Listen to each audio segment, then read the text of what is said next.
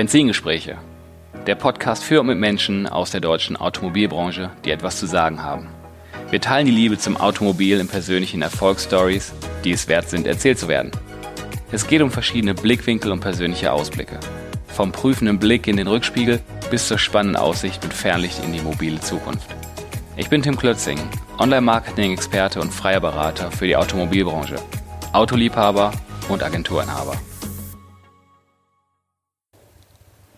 Hallo und willkommen zur neuen Ausgabe der Benzingespräche. Heute bin ich unterwegs in Düsseldorf und äh, stelle Ihnen jetzt erstmal kurz vor, bevor ich seinen Namen verrate. Als geschäftsführender Gesellschafter von Autolevi, einem der größten Toyota- und Lexus-Händler in Deutschland, mit fünf Standorten in Düsseldorf, Köln und Frechen, gegründet vor 46 Jahren ursprünglich, mhm. aber ich habe gerade gelernt, mit der äh, Marke Toyota 1986 an den Start gegangen. Und ähm, er ist die zweite Generation im Familienunternehmen. In dem Familienunternehmen, da habt ihr, stellt ihr die Mitarbeiter stark in Fokus und das hat auch dazu geführt, dass Auto Levi Top-Arbeitgeber des Mittelstandes 2018 in Deutschland, Österreich und in der Schweiz geworden ist. Und da möchte ich auch mit ihm drüber sprechen. Willkommen, Frank Levi. Hallo. Hallo, Tim. Grüß dich. Schön, dass ich heute hier sein darf.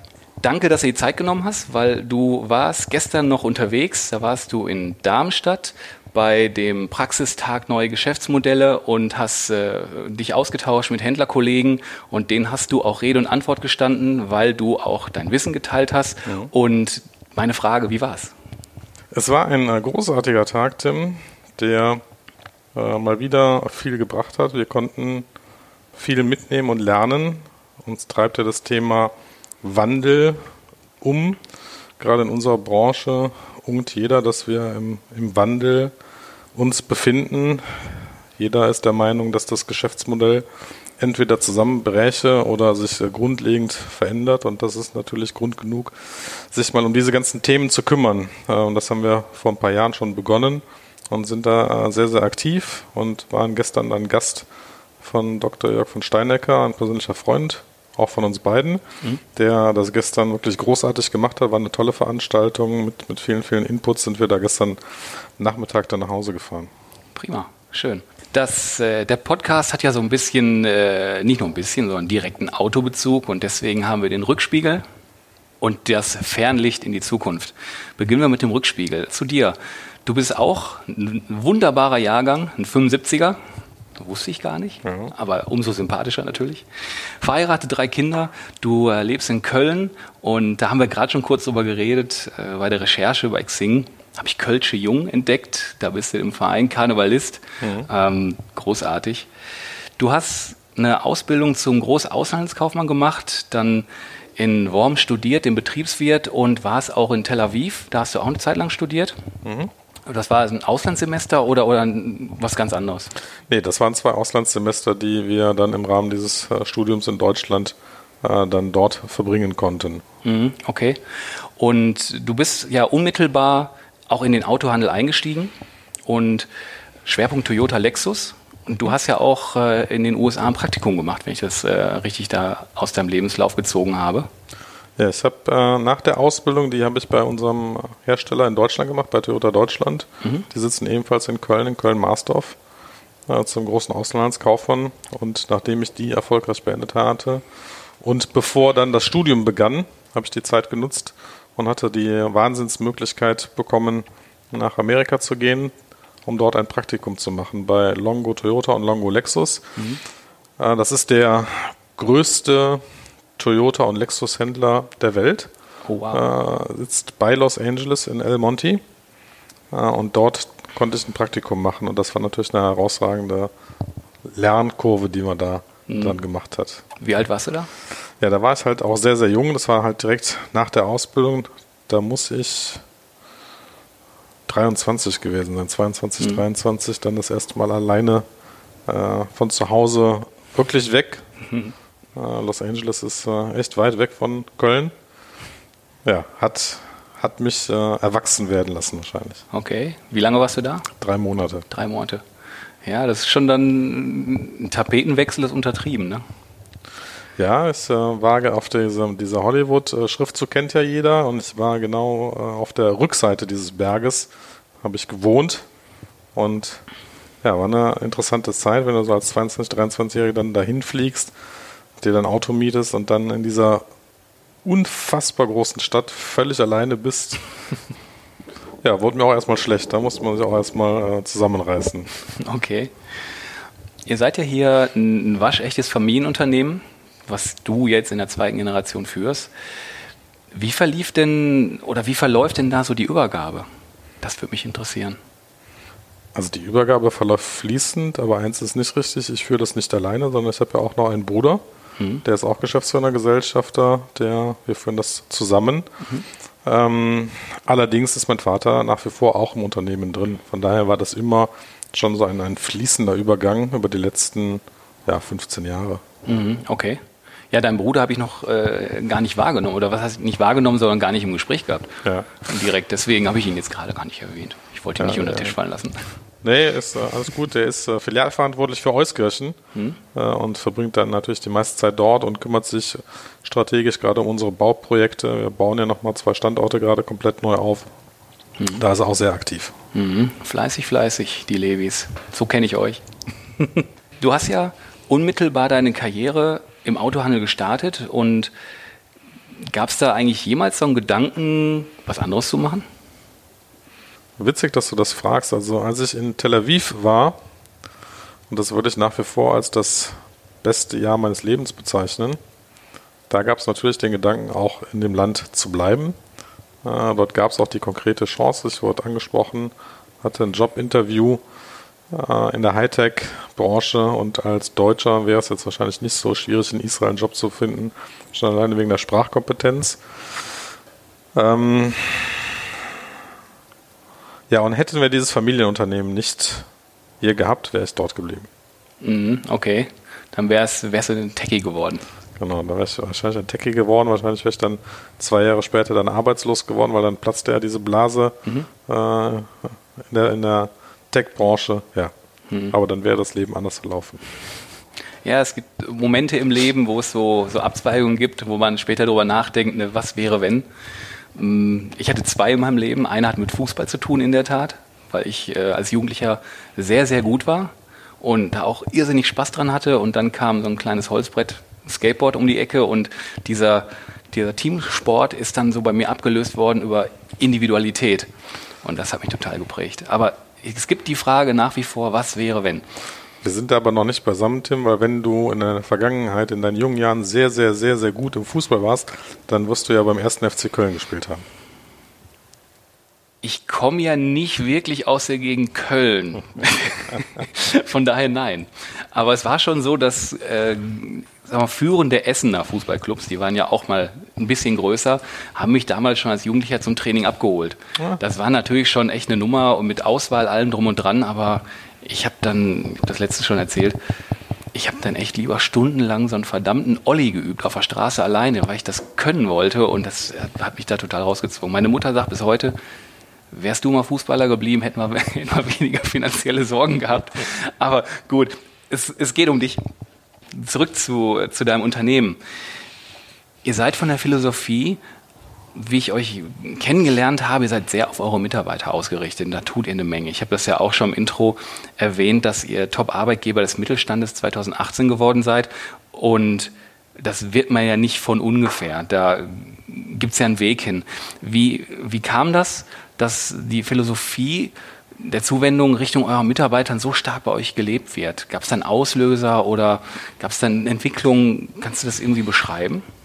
Ja, da gab es natürlich den Auslöser im Sinne von, dass wir gerade abhängig sind von sehr guten Mitarbeitern. Und wenn man die nicht, nicht hat, dann äh, kommt man in, in, ernsthafte Probleme. Und dann hatten wir die Situation, dass wir ähm, immer auch wieder Mitarbeiter verloren haben. Und dann habe ich mich mit diesem Thema Recruiting beschäftigt. Äh, was muss man da tun? Äh, was sind die Erwartungen äh, der, der Bewerber? Was muss man tun, um äh, gute Mitarbeiter auch zu, zu halten? Und dann bin ich auf verschiedene Seminare, Kongresse aufmerksam geworden und äh, dann ist mir eine Firma eine Beratungsfirma ganz besonders ins Auge gefallen. Das war die Firma Tempus mhm. mit dem Professor Knoblauch, mhm. mit dem wir dann über viele, viele Jahre ganz, ganz viele Seminare besucht haben, Projekte gemeinsam gemacht haben und dann einfach diese Strategie komplett entwickelt haben, äh, uns als Arbeitgebermarke, als Leuchtturm in der Branche zu, zu fungieren. Das hat ein paar Jahre gedauert. Äh, mittlerweile sind wir, naja gut, angekommen, würde so fertig klingen. Ich glaube, mhm. das ist ein Prozess, äh, da ist man nie fertig. Wir haben erst gerade heute habe ich eine, eine gerade eben habe ich eine E-Mail an alle Mitarbeiter geschickt. Es gibt hier gerade einen riesen Impact. Wir haben uns äh, heute zur Du-Company erklärt. Das heißt, wir duzen uns äh, ab heute alle über alle Hierarchieebenen hinweg. Mhm. Und noch ganz viele andere Benefits. Wir haben jetzt bis zu 33 Urlaubstage äh, und die E-Mail ist gerade raus und äh, deswegen ist ja gerade so eine positive Unruhe im Team, das gerade alles noch, noch gar nicht fassen können. Prima. Also eine gute Stimmung habt ihr hier immer. Ich bin ja ab und zu mal hier und äh, das ist mir immer aufgefallen. Ihr habt einen wunderbaren Empfangsbereich und man wird super aufmerksam äh, empfangen vom Empfang selber. Aber was, was auch auffällig ist, wenn man durchs Autohaus geht, ist ja nicht gerade klein hier, man wird auch angesprochen von Verkäufern. Das ist nicht überall so. Das ist häufig sogar ein, ein, großes Manko. Das ist aber hier wirklich ein Gegenteil. Da seid ihr schon im Team echt super. Und jetzt so eine Mail, das macht natürlich auch Spaß. Und ich sehe jetzt an deiner Reaktion, die Hörer können es nicht sehen, aber äh, du wirkst sehr entspannt und sehr happy. Ja, weil die Mitarbeiter sind gerade alle sehr, sehr glücklich und das macht mich natürlich auch sehr stolz. Ich habe jetzt, die E-Mail ist von einer halben Stunde rausgegangen. Ich habe jetzt schon 27 Antworten bekommen von Mitarbeitern. Also eine, eine Riesenreaktion gerade. Hallo also, Frank. Das Super. Ist, äh, das ist schon, äh, ja, ah, macht Spaß. Und äh, wir sind da fest von überzeugt, dass wir da den richtigen Weg gehen, mhm. ähm, uns auf die Mitarbeiter zu fokussieren. Wobei auf die Mitarbeiter zu fokussieren ist nicht ganz richtig. Wir wollen uns auf die richtigen Mitarbeiter fokussieren. Das heißt, das ist uns mhm. natürlich wichtig, dass wir die richtigen Mitarbeiter haben, die mit uns gemeinsam unsere Ziele erreichen, die Leistung bringen wollen, die vorne sein wollen und Ziele zu erreichen. Das mhm. sind die Mitarbeiter und die mhm. möchten wir natürlich dann hegen und pflegen. Mhm. Wie viele Mitarbeiter habt ihr all over? Wir haben jetzt insgesamt bei der Auto Levi rund 200 Mitarbeiter beschäftigt. Mhm. Die äh, Top-Arbeitgeber-Auszeichnung, wie kam es dazu? Wir haben ein äh, Strategiepapier, das nennt sich unser Temp-Haus. Auch das kommt von äh, der Firma Tempus, mhm. wo wir das Unternehmen in, in, vier Bereiche gliedern. Und ein Bereich sind die Erwartungen der, der Mitarbeiter. Und wir haben natürlich immer die Situation, dass, dass man glaubt, äh, im gleichen Unternehmen zu sein wie der Mitarbeiter. Äh, und damit wir das auch mal objektiv überprüfen können, haben wir verabschiedet, dass wir uns jedes Jahr auch einer externen Umfrage teilnehmen, mhm. äh, um dann auch die externen Ergebnisse zu bekommen. Weil nichts ist schlimmer, als dass wir denken, gut zu sein äh, und die Mitarbeiter sehen das aber ganz anders. Und deswegen haben wir für uns definiert, dass wir einmal im Jahr an äh, der Befragung von Topjob teilnehmen. Das haben wir jetzt gewonnen und im Folgejahr an Great Place to Work und das immer im Wechsel, um dann auch äh, zu lernen und mhm. immer besser zu werden. So und deswegen haben wir uns jetzt auch angemeldet für Great Place to Work und die Umfrage, die wir dann äh, hier stattfinden, das wird im September passieren. Mhm. Ja, prima. Drücke ich schon mal die Däumchen für. Dankeschön. Deine Karriere ist ja neben dem Familienunternehmen ja auch geprägt von der Marke Toyota. Da seid ihr seit vielen Jahren einer der stärksten Händler in Deutschland. Wie ist denn da, ähm, wenn man so lange und auch seine Ausbildung da gemacht hat, wie ist denn da so die Zusammenarbeit? Da hast du wahrscheinlich äh, den, den heißen Draht mit dem roten Telefon in die Zentrale oder du kennst da wahrscheinlich alle irgendwie auch ähm, sehr eng und sehr, sehr lange schon. Ne? Ja, also natürlich, das ist ja auch jetzt lange her. Das heißt, über die natürliche Fluktuation sind natürlich ganz, ganz viele Mitarbeiter von damals auch nicht mehr da, aber es gibt durchaus auch noch Mitarbeiter äh, von damals. Es gibt jetzt auch äh, Mitarbeiter, die mit mir zusammen die Ausbildung gemacht haben, die mittlerweile auch in leitenden Positionen sind. Das ist natürlich schön. Und grundsätzlich muss man schon sagen, Toyota war und ist schon immer anders als andere Automobilhersteller. Wir waren schon immer und haben uns immer schon als eine gemeinsame Familie verstanden mit dem Hersteller hatten immer einen engen Draht. auch zur Bank. Das ist ja nicht nur Toyota Deutschland, sondern wir haben auch die, die Toyota Kreditbank und den Toyota Versicherungsdienst. Und zusammen waren wir eigentlich immer eine Toyota, eine große Toyota-Familie mit einer engen Beziehung. Und wie das immer so ist in der Familie, da hat man auch mal Meinungsverschiedenheiten, aber das klärt man dann auch äh, innerhalb der eigenen vier Wände. Mhm. Ja, prima. Ähm, wir waren letztes Jahr in San Francisco zu der Akademie, da komme ich gleich noch. Aber da hat man ja auch gemerkt, da waren ja einige Kollegen von dir oder Ex-Kollegen von Toyota dabei. Mhm. Und damals wusste ich aber nicht um deinen Werdegang, dass du die Ausbildung da gemacht hast und so, das wusste ich nicht. Mir ist halt nur aufgefallen, welche Nähe da herrscht. Und mhm. ähm, du sagst es, wie familiär der Umgang da war. Ne? Auf ja. der Reise war auch äh, die, die du äh, Anspracheform, das wurde ja auch sofort geklärt. Ähm, das hat man schon gemerkt, dass da echt ein super Verhältnis war. Das ist mir echt aufgefallen. Ja, langweilig, langweilig wird dir, wenn du 200 Mitarbeiter, fünf Standorte äh, jonglierst, ja sowieso nicht. Aber anscheinend hast du ja noch äh, Zeit und Energie und den Willen, andere Projekte ranzuschieben. Die Autolevi Akademie. Da interessiert mich doch mal, bevor wir auf den Ausflug im letzten Jahr und was da noch kommt, ansteht, wie ist es denn, was hat dich denn da, was hat dich denn da geritten, würden wir im Ruhrgebiet sagen? Also auch das kam über äh, die Firma Tempus, die eine Silicon Valley Reise veranstaltet hat zu verschiedenen Unternehmen, Startups, wo Nico Heinemann, auch ein Geschäftsführer von uns und ich, dran teilgenommen haben. Und diese Reise hat uns sehr, sehr bewegt und ganz, ganz viele äh, Momente beschert, über die wir noch lange nachgedacht haben.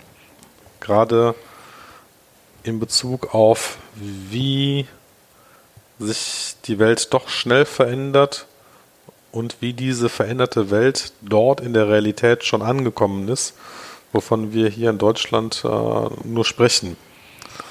Ja, das hat uns doch nachhaltig bewegt, diese Reise. Und dann haben wir gesagt, Mensch,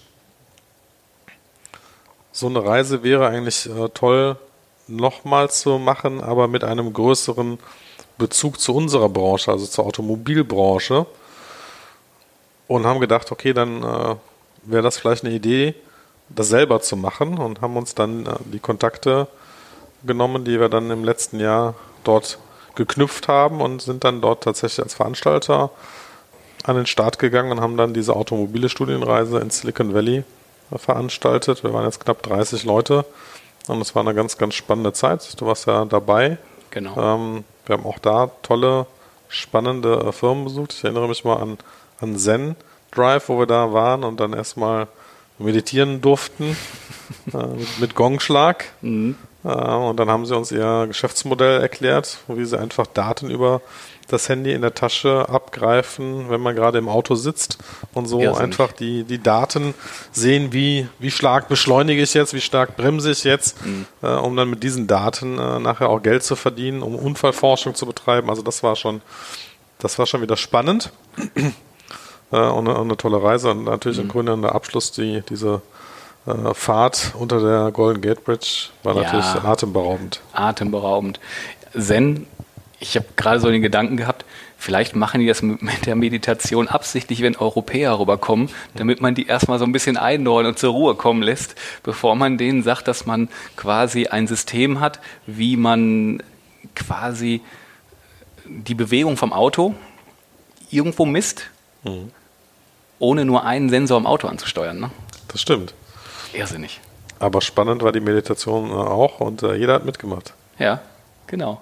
War, war auch ein tolles Office. Das, da hat wirklich, das war so dieser äh, San Francisco Silicon Valley Style einfach ja, voll und ganz. Also nimmst mir jetzt die nächste Frage vorweg, welches so eins deiner Highlights war. Klar, Zen, jetzt hast du auch die, die Abschlussfahrt unter der Brücke noch. Das war ja wirklich war ein Traum. Aber das interessiert die Jungs hier, die sich das alle anhören, die Mädels wahrscheinlich weniger. Ja, das, das war auf jeden Fall natürlich eine erfolgreiche Reise, die hat echt Spaß gemacht. Und jetzt im Mai kommt ja, jetzt im Mai kommt die Fortsetzung Teil 2 und da haben wir uns überlegt, bieten wir etwas an, wo die meisten keinen Zugang zu haben und wir fliegen nach Israel, nach Tel Aviv, Jerusalem. Mhm. Äh, also meine Stadt, wo ich studiert habe, wo ich den direkten Zugang dann dazu auch habe und wo sich ganz, ganz viele interessante Startups tummeln ähm, und wer die Presse so verfolgt, gerade in den letzten Monaten, der sieht, dass sich immer mehr, insbesondere auch deutsche Automobilhersteller, dahin stürzen, Startups übernehmen, kaufen, einsteigen. Äh, BMW ist gerade äh, eingestiegen in Mobileye zum Beispiel, ein Unternehmen, welches wir auch äh, besuchen werden. Waze, auch ein Unternehmen, was vielleicht mittlerweile bekannt ist, weil es von Google äh, gekauft wurde, werden wir auch besuchen. Also das wird auch eine, eine, ganz, ganz spannende Reise vom 20. bis zum 26. Mai. Hm. Dein Partner kommt auch mit. Ganz genau. Ich, ich, ich schaffe es leider nicht und da müssen wir uns, da teilen wir uns auch so ein bisschen auf. Weil letztes Jahr konnte er familiär äh, San Francisco, hätte der zu Hause, glaube ich, eine rote Karte gekriegt. Und äh, ich kriege zwar gerade keine rote Karte zu Hause, aber andere Gründe. Und äh, wir arbeiten ja auch mit euch zusammen ja. und da war relativ schnell klar, der klar gemacht, zack, Hand hoch, bin dabei, der freut sich auch schon irrsinnig drauf. Ja, und der, der Riesenvorteil ist, äh, abseits dieser Startup-Szene kenne ich natürlich auch so die eine oder andere äh, Lokalität, ja. äh, wo man dann auch nochmal abends hingehen kann. Ja, ich denke auch. Also der Olli freut sich total drauf. Der verbindet das aber auch in der Tat noch mit einer zweiten Sache. Der Olli und ich, wir sind ja bei Skate Aid mit dem Titus Dittmann in der Stiftung aktiv und mhm. wir haben einen Unterverein, der sich nur um Fundraising kümmert. Und Skate Aid macht oder baut Skateparks. Unter anderem ist ein Skatepark, jetzt muss ich aufpassen, ich glaube, der ist in Jerusalem. Und äh, der Olli wird am letzten Tag, wo ihr mit dem Programm durch seid, ich glaube, der fliegt einen Tag später zurück, der nimmt, glaube ich, 20, 30 Skateboards mit und wird dann den Skatepark besuchen und wird den Skatepark da noch supporten und wird da ähm, in seiner Funktion als Vorsitzender von dem e.V. da mal aufschlagen, sich ja. das natürlich angucken, auch mal da rollen, aber wird dann auch was, ja, was Gutes tun, ist jetzt immer so. Aber der wird den Kids ein bisschen Freude da spenden. Da freut ja, er sich auch schön. schon drauf. Ne? Cool. Also das ist auch eine super Verbindung persönlicher, na nee, persönlicher, aber so ähnlich, ne, Frank. Ich weiß, dass du, du hast viel Drive und viel Power. Und da würde mich mal so interessieren, was ist denn so dein Antrieb? Was sind denn so deine Werte? Was macht dich erfolgreich? Da haben wir in San Francisco übrigens auch schon kurz drüber gesprochen damals. Ja, das ist natürlich Tim jetzt eine sehr, sehr breit angelegte Frage. ähm, was sind meine Werte? Was macht mich erfolgreich? Ich denke, das ist die, äh, da gibt es nicht diese eine Antwort und da gibt es nicht diesen einen Wert oder dieses, dieses eine Adjektiv, was das beschreiben würde. Ich glaube, du musst deine Menschen lieben um dich herum, also du musst einen Zugang finden zu deinen Mitarbeitern, du musst erfolgreich sein wollen, du musst fleißig sein wollen und das Ganze musst du halt dauerhaft und nachhaltig umsetzen können. Du musst ganz bestimmt diszipliniert sein und Grenzen kennen und auch aufzeigen und auch einfordern von deinen Mitarbeitern. Und du möchtest äh, nach vorne gehen und dann brauchst du ein Team, das diese Werte teilt und dann äh, kommt da was Vernünftiges, Gutes bei raus, glaube ich. Mhm. Das war ziemlich genau das, wo wir in, in San Francisco auch drüber gesprochen haben das ist mir auch so im, im Gedächtnis geblieben, deswegen habe ich das nochmal angesprochen. Und jetzt, wo wir hier in deinem Büro sitzen, lese ich da oben noch die Extrameile gehen. Ja, das ist äh, immer unser Motto, die Extrameile zu gehen, richtet sich insbesondere an unsere Mitarbeiter, dass wir die Extrameile gehen für unsere Kunden, für unsere Gäste und nicht einfach nur Standardservice und Karo einfach, sondern immer auch über den Tellerrand hinaus immer versuchen, Kundenwünsche zu antizipieren, Kunden zu begeistern, zu überraschen äh, und ihnen Erlebnisse zu bieten, die sie eigentlich jetzt so in einem Autohaus nicht erwartet hätten. Hm, okay. Ist das auch das Rezept für deinen Halbmarathon gewesen? ja, Halbmarathon war auch so eine irre Sache. Also jeder, der mich kennt, weiß, Sport an sich ist äh, eher schwierig. Ich habe jetzt vor zwei Monaten zusammen mit der IRA mich zum äh, Reese Motivation Profile Master ausbilden lassen. Da geht es um die 16 Lebensmotive eines Menschen. Äh, darunter ist auch Sport. Dann haben wir erstmalig verstanden, dass Sport eben gar kein Lebensmotiv von mir ist, also eher ein Motiv ist, was mich sehr, sehr anstrengt. Um es einfach zu sagen, wenn ich die, die Wahl habe zwischen Couch und Sport, dann entscheide ich mich natürlich für die Couch. Ähm, auf der anderen Seite gibt es natürlich diese, diese Willenskraft des Gehirns, das weiß, dass Sport durchaus sinnvoll sein kann. Es äh, hält dich fit, äh, macht gesund und äh, reguliert im Idealfall auch das Gewicht. Das klappt bei mir immer noch nicht so, aber äh, das ist, glaube ich, ein Prozess, der auch nie endet. Und ähm, so habe ich mal angefangen, mich sportlich zu betätigen, zu joggen, was für mich äh, eine absolute Quellerei war und ist. Ähm, aber über eine, eine Willenskraft das durchgezogen. Und dann kamen wir irgendwann auf diese dumme Idee, einen Halbmarathon laufen zu wollen. Und die, die längste Strecke, die ich jemals gelaufen bin vorher, äh, waren dann ungefähr zwölf Kilometer. Und ich kam völlig untrainiert. Äh, du weißt, wir waren vier Wochen vorher im Silicon Valley, da sind wir über die Golden Gate Bridge gelaufen. Genau. Das sind 2,98 Kilometer, werde ich nie vergessen, eine, eine Strecke. Und ich war fix und alle auf der anderen Seite. Sicherlich nochmal gepaart mit meiner Höhenangst, die dazu kam. Oh Gott, das, das wusste ich gar nicht. Und ähm, ich konnte nicht mehr und wollte äh, mir ein Uber bestellen, äh, um von der anderen Seite dann zurück ins Hotel zu fahren. Und dann kam ja kein Uber, also blieb mir gar nichts anderes übrig, als diese 2,98 Kilometer auch nochmal zurückzurennen. Dann sind wir zurück nach Deutschland. 14 Tage später war dann Oktoberfest in München, wo wir dann erstmalig mit der Geschäftsleitung waren, hatten ein Strategiewochenende und natürlich äh, Besuch auf der, auf der Wiesen. Und weitere 14 Tage später war dann dieser Köln-Marathon. Und ich bin im Leben nicht davon ausgegangen, den durchzulaufen, sondern habe äh, mir Geld mitgenommen, äh, in die Tasche gesteckt und habe gedacht, okay, egal wo du nicht mehr kannst, dann hast du halt Geld für ein Taxi, kannst du nach Hause. Super Trick, ja. Ähm, und hatte meinen mein Laufpartner, das war der Nana, das ist ein ganz verrückter, der kann ja auch 100 Kilometer, glaube ich, laufen. Und der hat mich dann da tatsächlich durchgepusht. Und äh, mhm. ja, die letzten zwei Kilometer, glaube ich, Dauer angeschrien. Ich, Im Silicon haben wir darüber gesprochen, was du davor hast. Und ich dachte nur so, Respekt. Also dafür, dass das in, in ein paar Wochen ist, würde ich sagen, way to go im, im Training noch. Und äh, ich habe aber da gewusst, das ziehst du durch. Weil du jemand bist mit einem wirklich großen Willen. Und, äh, hast du das vor mir gewusst? Ich habe das vor dir gewusst, ja. Und der Nala, ich habe dieses äh, Zieleinlaufvideo gesehen. Ja, mit so einem Motivator dabei hast du ja auch kaum eine Möglichkeit stehen zu bleiben. Ne? Und der, der Trick mit dem Geld in der Tasche, ich fahre viel Mountainbike und ähm, ich habe immer irgendwie einen Zehner in, in, in der Tasche, damit ich im, im Zweifel, wenn man eine Panne hat oder so, zurückkommt. Aber den Zehner, in Essen gibt's äh, den Baldeneysee, eine Runde sind ich, boah, zwölfeinhalb Kilometer in etwa. Da ja. habe ich mich nie rangetraut. Und das erste Mal, wo ich mich rangetraut habe, war mit einem Zehner in der Tasche. Ne? Das ist echt ein witziger Trick. Habe ich nie gebraucht. Aber es ist echt, äh, echt schön. Und ja, deine Lauferei hat dich über die Golden Gate Bridge gebracht. Ein Eindruck, der wahrscheinlich bleibt. Wir hatten ja, ja ein Traumwetter. Ich war am selben Morgen ja auch da laufen. Ja. Und hatte dich auf die Zielgrabe äh, vom Köln-Marathon, vom Halbmarathon ja, gebracht. Ja, das, das zeigt mal wieder, was durch Willenskraft alles erreichbar ist. Das ja, stimmt. Wahnsinn. Man muss wollen und Ziele haben. Mhm klicken wir mal oder schauen wir in eine andere Richtung, klicken das Fernlicht an, gehen wir mal so ein bisschen in die Zukunft.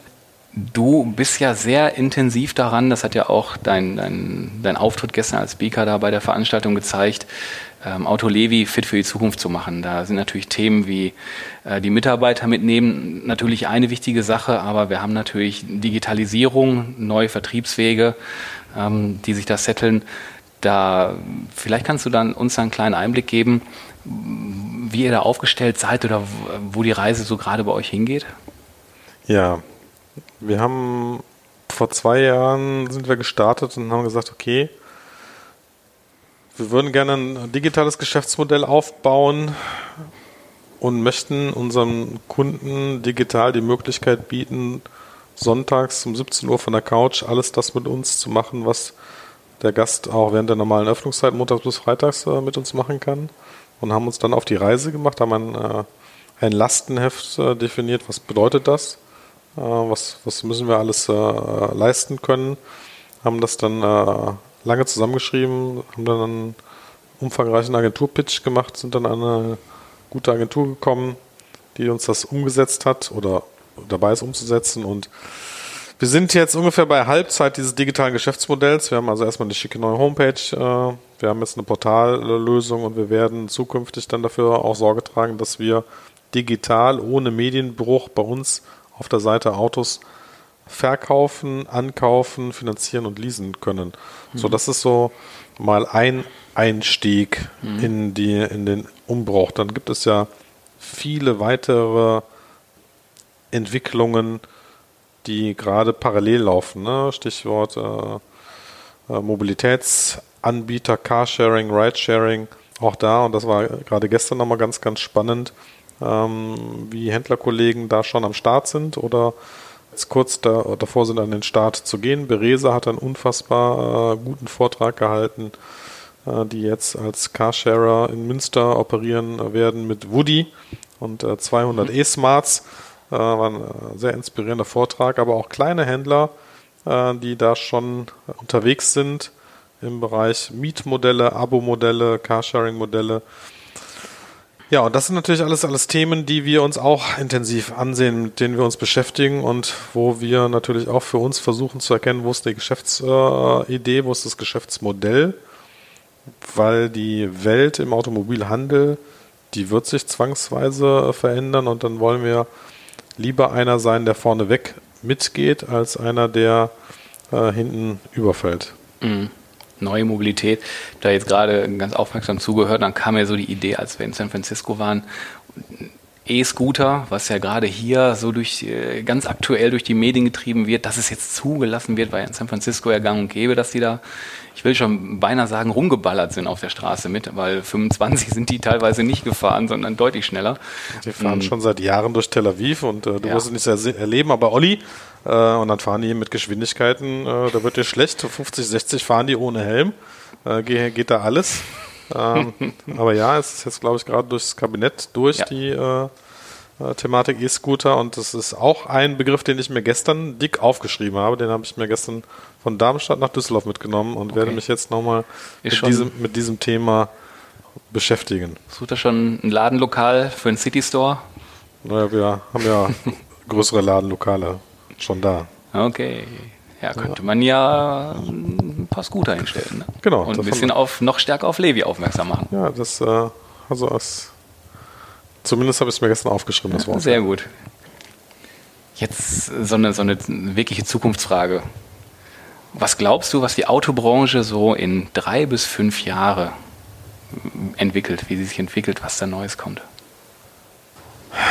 Ähm, wir haben mit unterschiedlichen Entwicklungen zu tun, gerade in der Automobilbranche. Wir haben Entwicklungen in dem Bereich der Technologie. Äh, also was sind Antriebe, Hybrid, E-Mobilität, Wasserstoffmobilität, andere Themen. Ähm, das wird jetzt stark passieren. Wir haben das Thema, worüber wir gerade gesprochen haben, Mobilitätsdienstleistung, Carsharing, wir sehen im Moment, dass das Thema Abo-Modelle zunimmt. Ähm, also Kunde mietet für einen Monatsbetrag sich Mobilität und ist super flexibel, kann äh, das Auto quasi jederzeit auch, auch zurückgeben. Wir erleben eine Situation, wo alle Hersteller oder die allermeisten Hersteller die Händlerverträge gerade kündigen und mit den jeweiligen Verbänden neu verhandeln, so eben auch mit Toyota. Und ich bin ja auch noch Präsident vom äh, Händlerverband der Toyota und Lexus-Händler in Deutschland. Da stehen wir gerade in der Verhandlung. Und da erleben wir natürlich auch da den, der Wunsch des äh, Herstellers, wie sieht er die Zukunft? Und es wird alles äh, deutlich digitaler.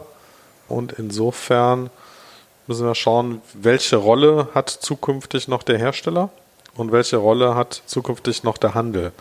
Ich glaube, dieses Rollenverständnis ist äh, gerade noch nicht so klar. Hm. Dann eine ganz tolle Frage mit den Erfahrungen aus, äh, aus dem Silicon Valley. Wann sitzt du das erste Mal in einem komplett autonomen Auto? Ja, da muss ich sagen, äh, da war ich dann doch eher etwas beruhigt. Da waren wir ja beim Toyota Research Institute und hatten ja einen super spannenden Vortrag vom Jas, der uns dann mal die äh, Zukunft erklärt hat und der uns ganz klar zu verstehen gegeben hat, dass mit dem komplett autonomen Fahren, das dauert eben doch noch länger. Da hat man sich wahrscheinlich so ein bisschen äh, zu früh gefreut, äh, nach dem Motto, so, äh, dass das jetzt kurz vor der Tür stünde. Dem ist nicht so. Also komplett autonomes Fahren äh, ist eine Technologie, die eher 2035 und später äh, auf uns zukommt als äh, innerhalb der nächsten 15 bis 20 Jahre.